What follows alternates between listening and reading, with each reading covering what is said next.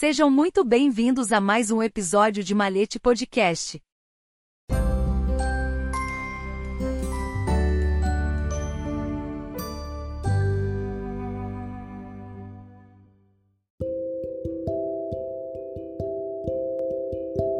A maçonaria e o relevo das tradições. Por milênios, tradições sempre foram objeto da observância das sociedades mais evoluídas. Para alguns, o excesso de apego às tradições pode levar ao nanismo social e ao subdesenvolvimento. Porém, essa é uma visão equivocada, visto que, tudo, em excesso, mesmo a inovação, pode ser prejudicial. Porém, numa sociedade onde os ritos e a dinâmica da própria vida é ditada sob a égide do consumismo e do materialismo extremado, nada mais comum do que combater tradições, pois são elas que fincam os pés do homem na rocha serena da sabedoria e dá ao mesmo um grau de consciência e elevação espiritual, que não é interessante para aqueles que se alimentam da ignorância e a utilizam para lucrar, para sobrepor valores e para manter a hegemonia do seu status quo. Nós, maçons, somos tradição. É nos ritos antigos e consolidados por nossos antepassados que buscamos o renovo de nossas almas imortais e da elevação de nossas consciências. Sobrepujar as tradições seria o mesmo que voltar ao estado fundamental, primitivo e incauto de onde cada um de nós um dia saímos. Os tijolos que construímos nossa nova identidade são forjados no fogo sublime das tradições e dos ritos memoráveis de nossos antepassados e daqueles que vieram antes de nós para nos exortar e ensinar a ser homens melhores, extinguindo-nos do fogo efêmero das vaidades e das superficialidades que, um dia, tomou conta de nosso espírito e nos fez como aqueles que correm atrás do vento e nada constroem. Infelizmente, existem pedras brutas que são difíceis de serem lapidadas e insistem em existir no estado de monólito, ao invés de tornar-se diamantes nas mãos do eterno ourives. Muitos desses estão entre nós, e por não entenderem o grande mistério que é ser um maçom, levam uma vida conformada e incipiente nos átrios laterais. A revelia do oceano de sabedoria a ser navegado preferem ficar apenas nas margens insulares do conhecimento, o que, para eles já é mais que o bastante. Muitos desses são movidos por ventos de doutrina ou por ideologias efêmeras e transitórias, que existem hoje, mas que daqui a alguns meses ou anos serão apenas história.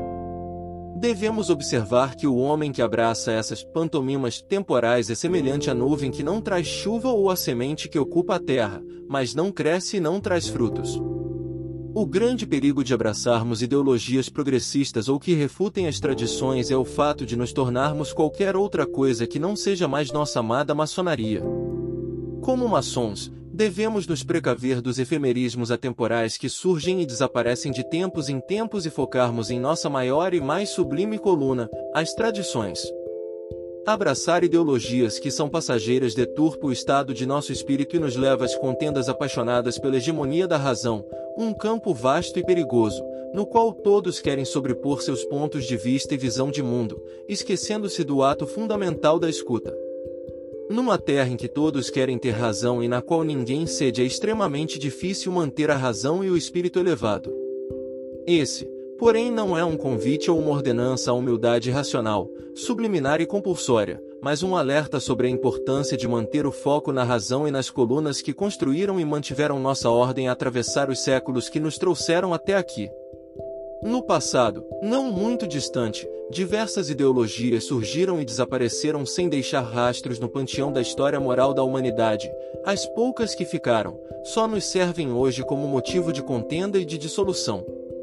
Qual o objetivo então se lutarmos tanto, uns contra os outros para manter acesa a chama de ideologias, que ao invés de nos unir, nos espalha como grãos levados pelo vento, que ao invés de caírem numa terra fértil, nos espalham pelos desertos da ignorância.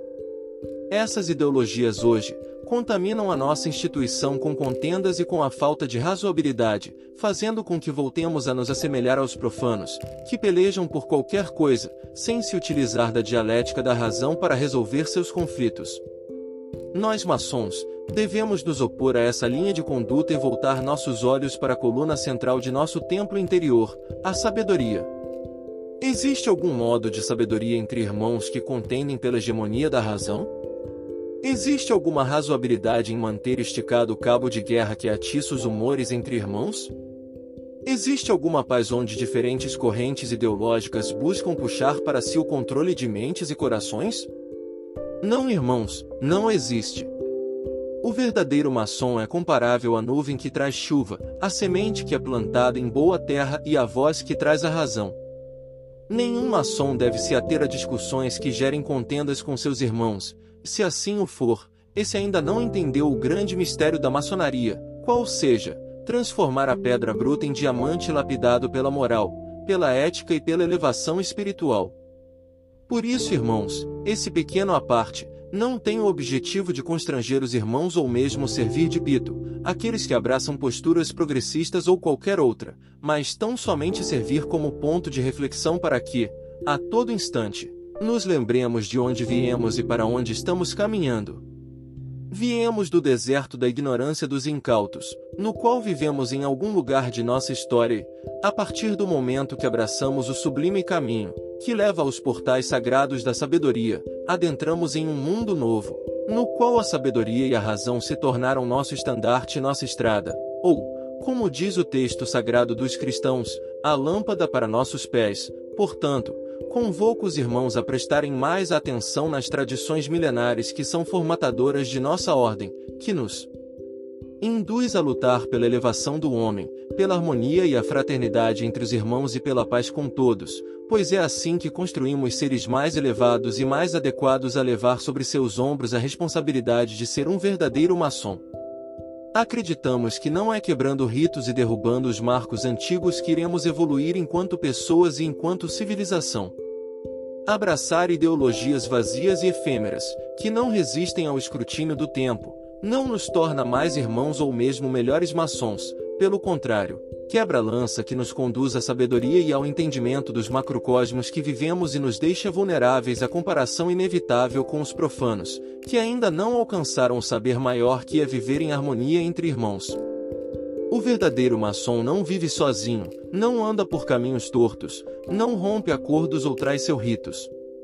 O verdadeiro maçom deve sua lealdade e sua existência apenas à construção de um ser humano melhor, mais evoluído, sob o escudo da sabedoria suprema do grande arquiteto do universo, que é aquele que detém todos os mistérios. Se sob a pedra angular da sabedoria erguemos nossa comunhão e nossa ordem, então qual o objetivo de abraçarmos ideologias progressistas que atentam contra essa harmonia? Desse modo, a alma de um verdadeiro maçom deve estar cativa ao entendimento de que ele é, para esse mundo torpe e vazio, um farol de luz, que ilumina com sua sabedoria as sombras da ignorância, jamais se junta a ela em sua transitoriedade, mas serve sim, de coluna para que aqueles que necessitam de um referencial o vejam como tal. Que o grande arquiteto do universo nos ilumine a todos e nos conceda vida para que possamos entender os mistérios que virão e aqueles que ainda não conseguimos entender, que nos dê sabedoria para buscar sua compreensão.